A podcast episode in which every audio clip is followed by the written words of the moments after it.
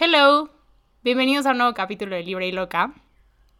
En este momento, ya que estamos todos en cuarentenados y no tenemos otra cosa que hacer más que pensar, quiero que piensen en la siguiente pregunta. ¿Cuántas veces durante esta cuarentena han escuchado una vocecita que les diga, güey, ya tienes que dejar de comer? Si sigues así vas a engordar.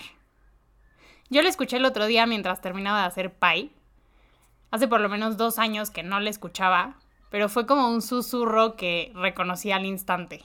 Y por un momento me paralicé, o sea, me dio terror, porque sentí que tenía razón. Y entonces me enojé, o sea, entré en un conflicto, porque momentos antes me acababa de dar mucha alegría hacer conciencia de que hacía mucho tiempo que no cocinaba y es algo que he disfrutado muchísimo estos días. Y también me dio mucha frustración porque pensé que a esa voz hace muchísimo tiempo que la había dejado atrás. En Instagram jugamos hace unos días a compartir confesiones. Después les di la opción de votar si se sentían igual o no. Y el 98% de las personas que participaron estuvieron de acuerdo con el miedo a engordar esta cuarentena. Está claro que aquí hay algo mucho más profundo. Sinceramente creo que no se trata de un miedo banal y es algo con lo que muchos lidiamos constantemente, así que hoy quiero hablar de ello. Hoy vamos a hablar de Body Positive y para eso invité a mi querido Leonardo Corro. Hola bebé. que es el único hombre conocido so far. Vamos a abrir el espacio porque aquí somos súper incluyentes. Inclusives, por favor. Total. Que habla de body positivity en español. Entonces te cedo la palabra, mi queridísimo, para que primero nos expliques qué es BOPO, qué es body positive. Ok, primero que nada, y ya sé que suena muy señora, pero muchas gracias por el espacio, bebé. Creo que cualquiera que nos preste un lugar para hablar sobre body positive y la conciencia sobre el cuerpo merece un enorme agradecimiento, así que muchas gracias, Roberta. Ay, no, yo te amo, gracias a ti por, por aceptar mi invitación. Gracias, Google, por unirnos. Literal, ¿eh? Otra historia. Eh, ¿Qué es el body positive? Como tal, el movimiento tiene eh, vestigios a, en el 1800. Okay. Empezó como un movimiento de, ¿cómo podríamos decirlo? Como de no querer usar estos vestidos victorianos. Eh, los ubicas, los grandotes que, que, te ponías el escote y te apretaban. Sí, como con corsé. Haz de cuenta. Okay. Entonces empieza la revolución del vestido victoriano así se llama, y es como el primer vestigio que se tiene acerca del movimiento eh, de body positive. Y luego en Estados Unidos por esta visibilización de los cuerpos gordos. Okay. O sea, que en esencia surge por esta como liberación de cuerpos, no necesariamente gordos de, del, de la imagen mental que tenemos de la palabra gordo de una persona muy, muy gorda, sino de cuerpos que salieran de esa norma hegemónica que existe de un cuerpo en, en, esos tiempos, o sea, hablamos de 40, 50, 60. Se escribe un libro, no, no, te, no se los voy a decir textual porque no me acuerdo, pero es así como de más cuerpos gordos y empieza mucho como este activismo a los cuerpos gordos, a amar tu cuerpo, a poder disfrutar de tu cuerpo sin, sin ese prejuicio, porque los estándares eran muy, bueno, siguen siendo asfixiantes. Sí, total. Es, es, es curioso porque venimos de un ¿Cómo hacen las mujeres? 90, no, 60, 90, 60. 90, 60, 90. Ese mero. Entonces, imagínate si, si viene desde que se tenía como esa conceptualización del cuerpo, que realmente un, un 60, 90, 60 no es flaco. No, no, no, o sea, es, es, voluptuoso, de hecho. Ajá, sí. Es, es, corpulento. Entonces, si desde ese momento ya se estaba hablando de este activismo, de esta liberación del cuerpo, venimos ahorita, gracias a los medios de comunicación, a encontrarnos con un medio mucho más agresivo, con una versión más grande hacia el cuerpo distinto, gracias al Internet. Entonces ya encontramos eh, movimientos digamos, como de liberación del cuerpo que se apropian del mismo body positive.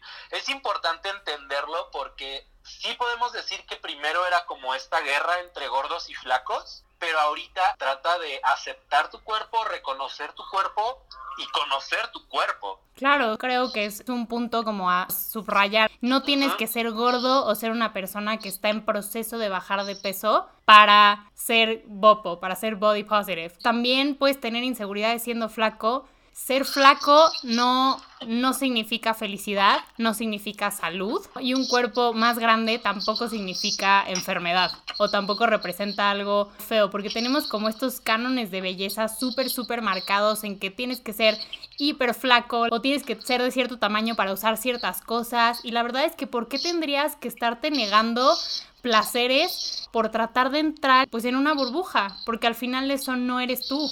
Tú acabas de mencionar un punto muy importante. Tenemos pensamientos arraigados en nuestro ADN cultural que son muy violentos, son agresivos, o sea, esa parte de tener que relacionar la salud con un cuerpo extremadamente esbelto o un cuerpo flaco es malísimo. Mira, hablar de cuerpo a nivel Latinoamérica es una manera de relacionarnos con los demás. Nuestro cuerpo forma parte muy importante de nuestra comunicación. Entonces venimos de una historia de cuerpos conquistados, porque fuimos conquistados, de cuerpos segregados, de cuerpos que no tienen visibilización porque, por lo menos en México, somos súper malinchistas y súper anglocentristas. Entonces son puntos muy importantes a tomar cuando hablamos del cuerpo es hablar de contextos, es hablar de historias, es hablar de política, o sea, el cuerpo se vuelve político, el, cuerpo se vuelve un tema económico, porque normalmente te dicen, ay, güey, es que yo no sé por qué comes mal. O sea, si el punto es comer bien, o sea, dieta y ejercicio. Güey, si unos tamales, unos taquitos me salen en 15 pesos. Total, y una ensalada en 100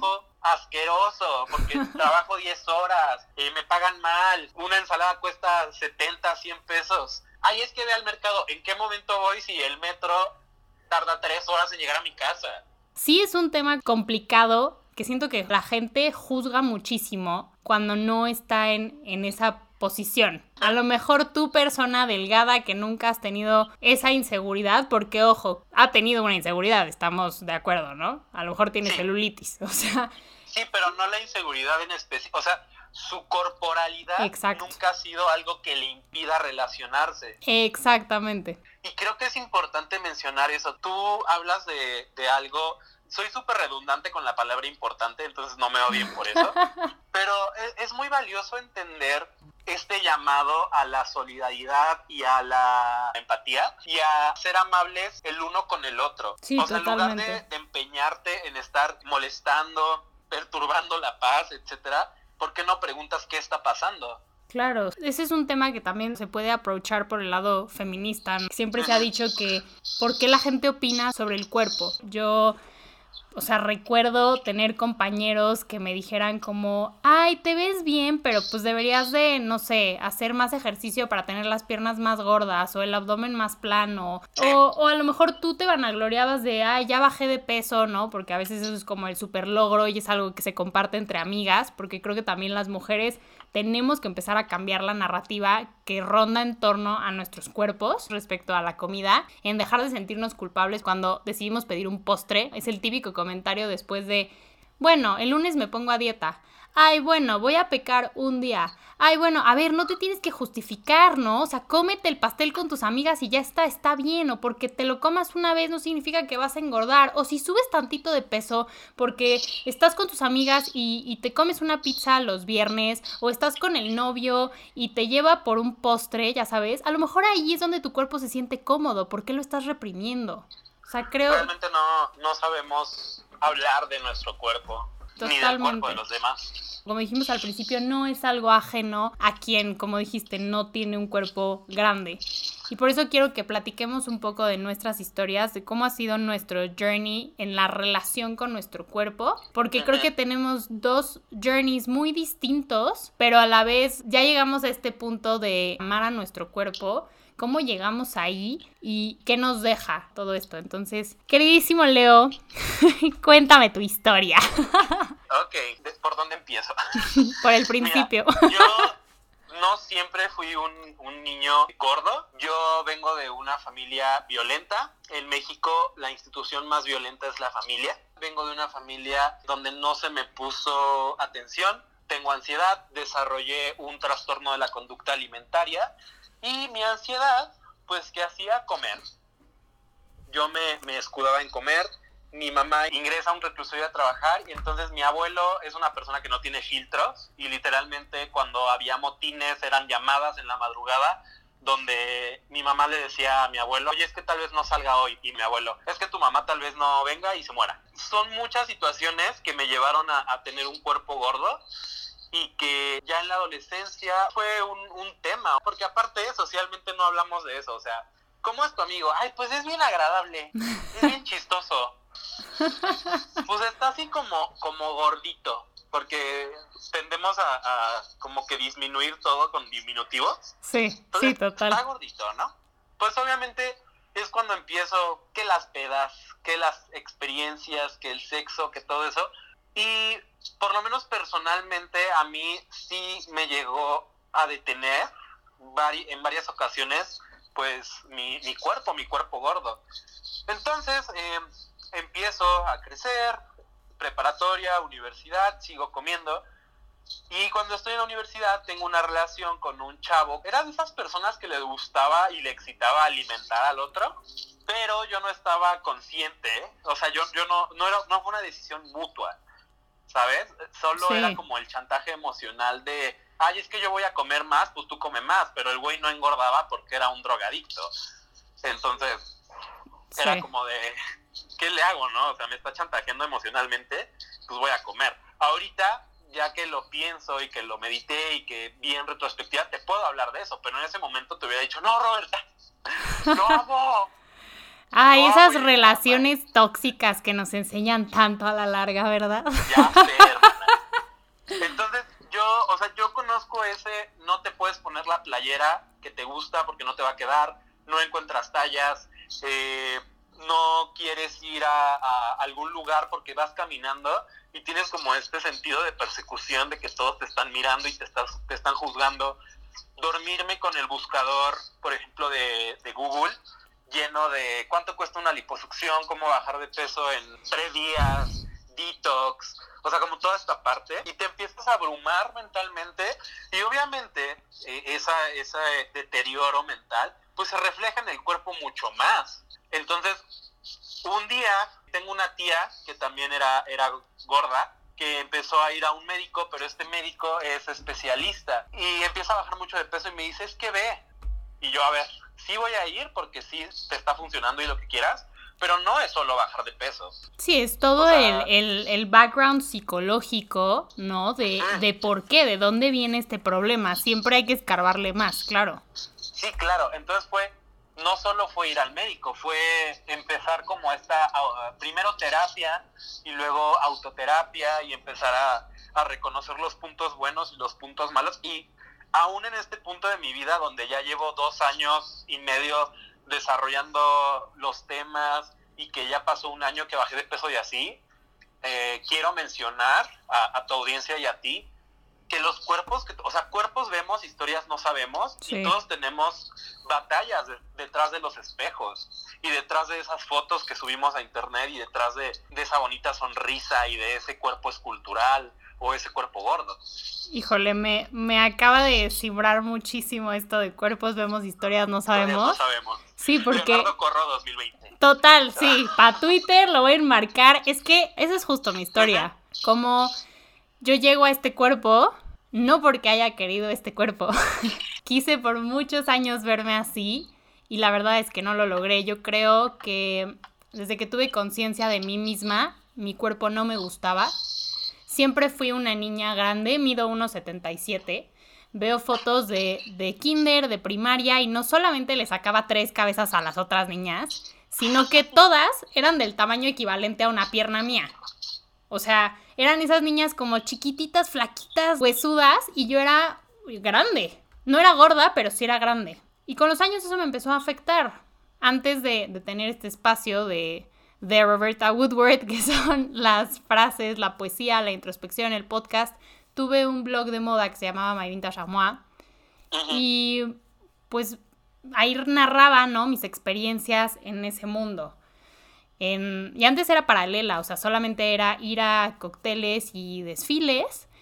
Y ya, quizá influía un poco en mi forma de vestir, siempre buscaba como el fashion y, lo que quieran, pero nada más. Sin embargo, pues entré chiquita, ¿no? Como a mis 14 años. Entonces ya a los 15, ya toda una adolescente, pues empecé a comparar mucho mi cuerpo con el estereotipo de ese mundo.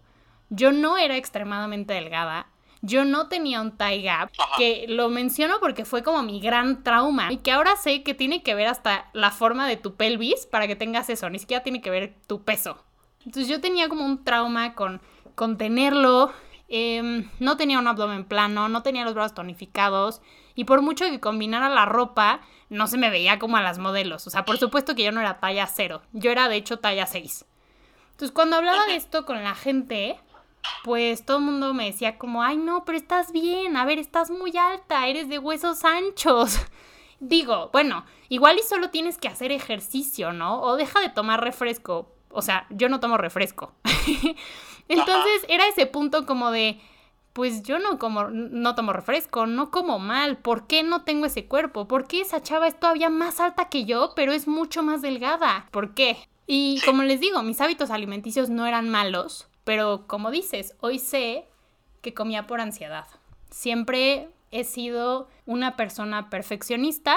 Eh, en mi casa siempre he recibido mucho apoyo para las cosas que quiero hacer, pero tengo papás que son perfeccionistas. Nunca me han exigido nada, pero sí es el ejemplo que yo veo, en el que si voy a hacer las cosas debo de hacerlas muy bien pero yo me empecé a martirizar con eso. Tenía este demonio que me decía como, no, no, no, no, no, a ver, estás mal. O sea, tienes que bajar de peso. Si te vas a dedicar a esto, tienes que verte de esta forma. Entonces, no importaba que comiera sano. A veces tenía el estrés del examen y me daba un atracón y agarraba la Nutella a cucharadas.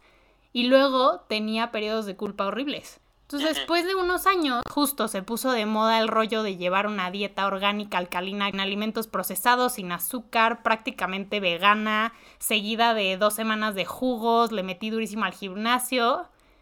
Les cuento, llego a la última consulta y había subido dos kilos. O sea, mi ropa me quedaba mejor, pero había subido dos kilos y mi cabeza no hacía clic. Hasta que esta chava me dijo, a ver, bajaste grasa corporal, pero subiste músculo. Entonces ahí fue como el primer check de, ok, el número de la báscula no es tan importante. Eso es como lo primero, ¿no? Lo segundo, esta dieta fue tan delimitada, tan restrictiva, que la neta sí se volvió obsesivo. O sea, ahora iba a un cóctel en donde antes me comía un canapé, porque ¿por qué no? Todo el mundo hasta hace la burla de que quién sabe para qué contratan comida en esos eventos porque nadie come, pero yo sí comía. No, pues yo dejé de comer. O igual y lo probaba para después escupirlo en una servilleta para no tragármelo. Ahí hay algo muy mal. Exacto. y, y bueno, o sea, no puedo decir que me haya privado de comer o que haya, o sea, me haya provocado el vómito o lo que sea, pero sí rondé por, o sea, tuve tendencias que se acercaban a un lugar peligroso, pero que no terminaron de serlo, porque creo que siempre fui muy consciente, siempre hubo algo que me retuviera, ¿no? Pero, o sea, eso no quita que si me comía un chocolate, como ya no comía azúcar, se me hinchara todo el cuerpo, o sea, me diera como una reacción alérgica del azúcar, la culpa era interminable, juraba que por ese chocolate jamás iba a llegar a las metas que tenía, vivía estresada por las porciones, por los aditivos, salía a cenar con mis amigas y me pedía una ensalada, pero le quitaba la mitad de los ingredientes, ¿no? Porque entre comillas ni eran sanos, ni eran gluten free, ni dairy free, ni sin azúcar. Entonces me comía la ensalada de espinaca, pero pues, solita, literal. No, no comía. La espinaca. Sí, literal, o sea, como, ay, tráigame esa ensalada, pero sin crutón, sin queso, sin arándanos, sin, sin nada. No comía postre, no comía pizza. señorita, retírese. literal, señorita, mejor le traigo un vaso con hielo, ¿no? O sea, entonces entraba en total ansiedad porque claro que pedía mi ensalada, pero se me antojaba la hamburguesa o el sushi de la niña de al lado. Y eso es peor, ¿no? Estás salivando del antojo y en tu plato hay algo que hasta asco te da porque es todo lo que has comido. Entonces, eso y otras cosas detonaron otra vez mi ansiedad, que últimamente dije, bueno, ya, esto es, es mucho más fuerte. De hecho, tuve una temporada en la que vivía como muy, pues muy irritable. O sea, mi mamá me dijo como, ya no te veo feliz, ¿no? Y le dije, ¿sabes qué? Creo que tengo que ir a terapia. Y literal, fue algo que fui a tratar de raíz y me di cuenta de lo que acabamos de decir. Todos nuestros problemas tienen una raíz mucho más profunda de lo que pensamos. Pueden ser un cúmulo de mil cosas. Y dos, la comida no es tu enemigo. O sea, la comida es, es gasolina para tu cuerpo, es para nutrirte y se vale disfrutarla mientras haya balance. O sea, no, no, no podía vivir teniéndole miedo a la comida, a la fruta, ¿no? O sea, no estaba bien. Entonces ahí mi cuerpo y mi relación con la comida pues cambiaron bastante porque sí decidí hacer como una dieta, pero una la hacía convencida, no la hacía como como sometida, pero aún así le tenía miedo, o sea, entonces digamos que llegué a un balance precario, pero balance. Y entonces me enamoré. y... El amor es una más. Literal. Y mi historia de amor ya se las conté, pero desde la perspectiva de la comida, pues empiezo a salir con alguien. Y cuando digo salir es que de verdad nos la vivíamos de pata de perro. O sea, íbamos a desayunar, a comer, a cenar, al cine, por helado, por café, por drinks. Nos echábamos una copa en la comida también porque, pues, ¿por qué no? Hay que celebrar la vida, ¿no? Comíamos todo el día, todo el tiempo. Y si antes yo tenía reglas, las rompí, o sea, las rompí todas. ¿Tú crees que yo le decía, ay, no, no, no, voy a pedir una ensalada? No, hombre, ¿te gusta la pizza? Vamos a las pizzas, vamos a los tacos, vamos. Y definitivamente la comida fue uno de los puntos en los que conectamos. Y era tal mi disfrute por ello, por tener otro foodie con quien compartir esta pasión, porque comer me encanta y cocinar también, que, o sea, me acuerdo perfecto que en algún momento entre amigas lo platiqué y la respuesta fue, bueno, dicen que el amor te engorda. Pero lo curioso es que yo empecé a bajar de peso. O sea, sin, sí, sin seguir ni una de mis reglas, sin ponerme trabas, comiendo de más, bebiendo alcohol, comencé a bajar de peso.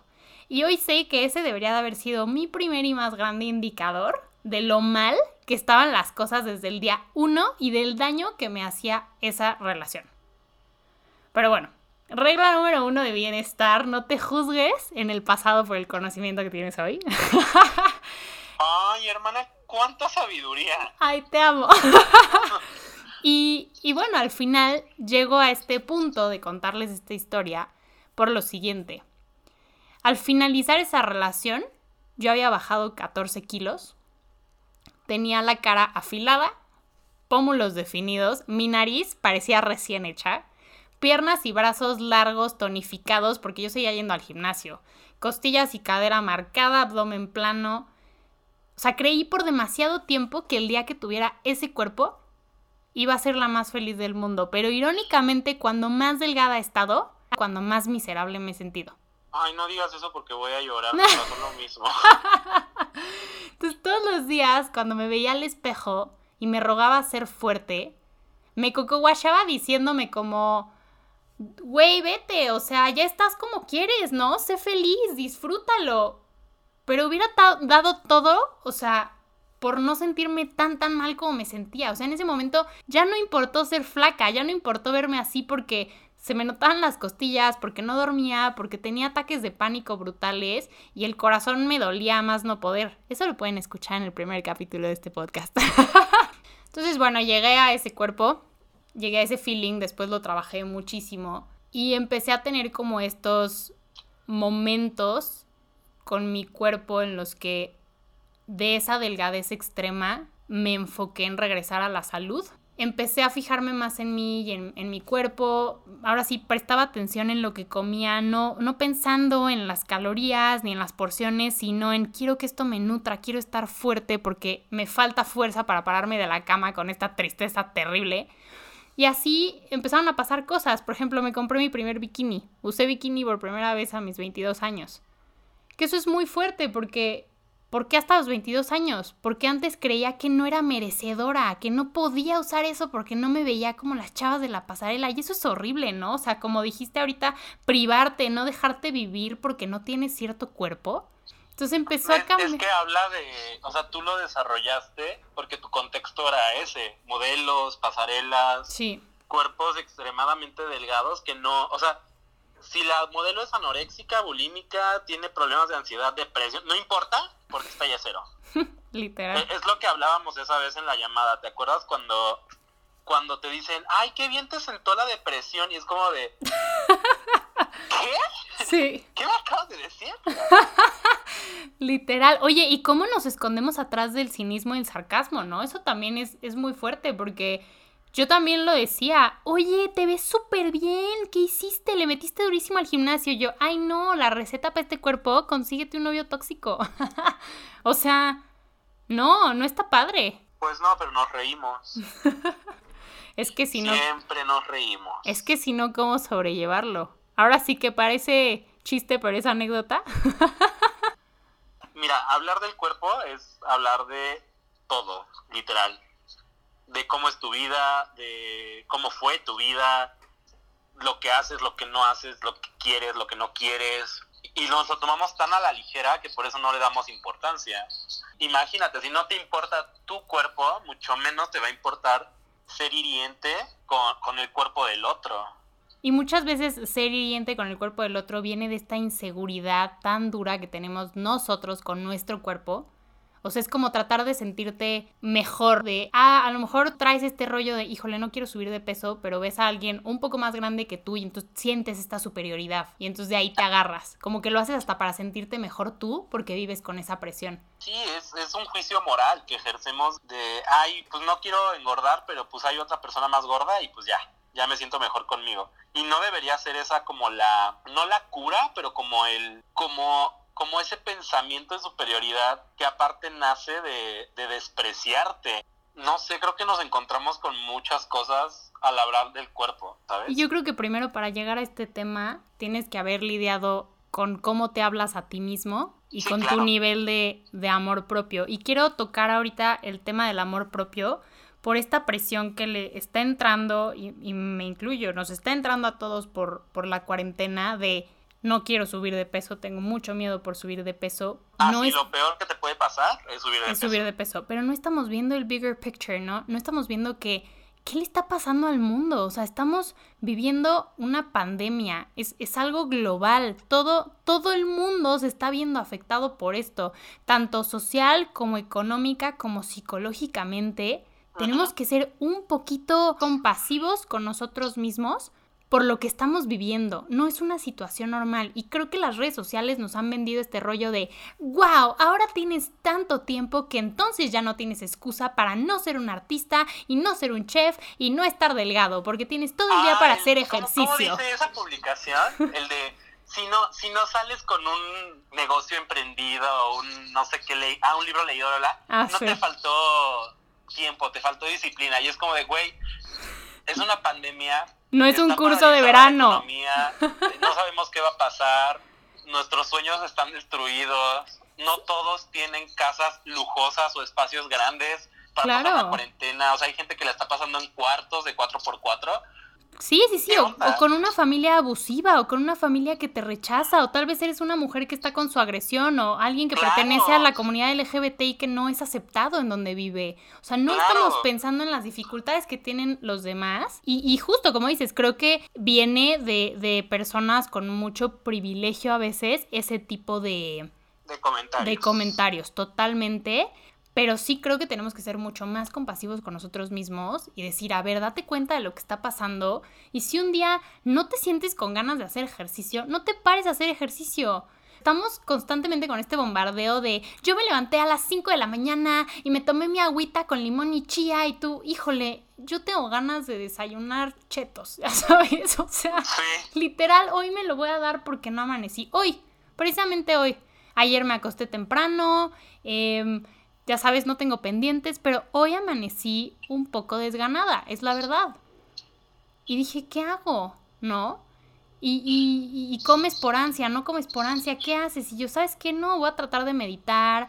Y luego descubrí una canción nueva y me puse a bailar muy feliz y luego cociné. Y regresé a este punto, ¿no? Como de cociné y fui feliz cocinando y dije, ¿por qué me voy a sentir culpable si esto ahorita me está manteniendo a flote y me está manteniendo feliz? Pues es que tiene mucho que ver, fuera de, la pandemia, el cómo consumimos redes sociales, e, el cómo también interactuamos a través de ellas y, ay, es que si la influencer ya hizo una hora de bicicleta, no, yo soy una huevona. No, no, no, ella ya se hizo su su limoncito con chía, sus huevitos de granja orgánica y su agua light. Y es como de, güey, o sea, no, neta no. Creo que lo que consumimos es súper importante porque no nada más te alimentas de lo que comes, sino de lo que escuchas y de lo que ves. Y creo que las, las redes sociales son muy tóxicas y no hemos normalizado el dejar de seguir a personas que nos, nos quitan la paz. Hay muchas veces que sigues una cuenta y todo el tiempo te estás como presionando el por qué yo no me veo así, por qué yo no me puedo parar a las 5 de la mañana, por qué tiene ese cuerpazo, por qué no sé qué. Deja de seguirla, dale un follow porque de verdad te está, te está maltripeando horrible y empieza a seguir gente que sea Tengan un manejo de redes sociales sano y que no sea un martirio entrar. Mediten qué emociones o qué les causa ver esas cuentas y si sienten que ya no hay nada bueno que sacar de ahí, pues simplemente déjenlo de seguir. Claro, o sea, también hay que reconocer que somos, o sea, como seres humanos somos complicados, somos polifacéticos, somos contextuales y así como puedes seguir esa cuenta body positive y un día dices, ya no quiero, pues simplemente lo dejas. Pues la verdad es que me da muchísimo gusto que hayamos hecho esto, porque creo que se tenía que hablar, se tenía que decir y se dijo que tenemos, tenemos que ser más amables con nosotros, tenemos que entender y darnos cuenta de la magnitud de lo que estamos viviendo, y no nada más ahorita, sino de la magnitud de cómo repercuten las cosas en nosotros, porque fuera de la cuarentena hemos tenido esta batalla con, con el cuerpo y con la imagen y con la seguridad y el amor propio y juzgamos a los demás sin darnos cuenta de su mundo o de sus problemas o de, de, lo que sea que esté pasando por su cabeza, ¿no? Entonces creo que es muy importante que hablemos de esto. Me encanta tenerte aquí. Ay, no, muchas gracias a ti por el espacio. En serio, muchísimas gracias. Ay, te adoro. Pásanos tus cuentas, tus redes para para seguirte? Pues ahorita estoy incursionando en TikTok. en Instagram, que es Leocorro. Y básicamente en las demás redes sociales pones Leocorro y ya aparezco ahí. Perfecto. Entonces los invito a que se den de verdad una vuelta. Si han tenido esta vocecita diciéndoles estos, estos días que, que ya le bajen, que se paren más temprano para hacer ejercicio, please no le hagan caso, pónganle mute y díganle sí ahorita y vayan viviendo día a día, pues como los haga sentir mejor. Muchísimas gracias por darse una vuelta por aquí por Libre y Loca. Pueden encontrarme en Facebook e Instagram como Roberta Woodworth. Les mando un beso. Bye bye. Bye.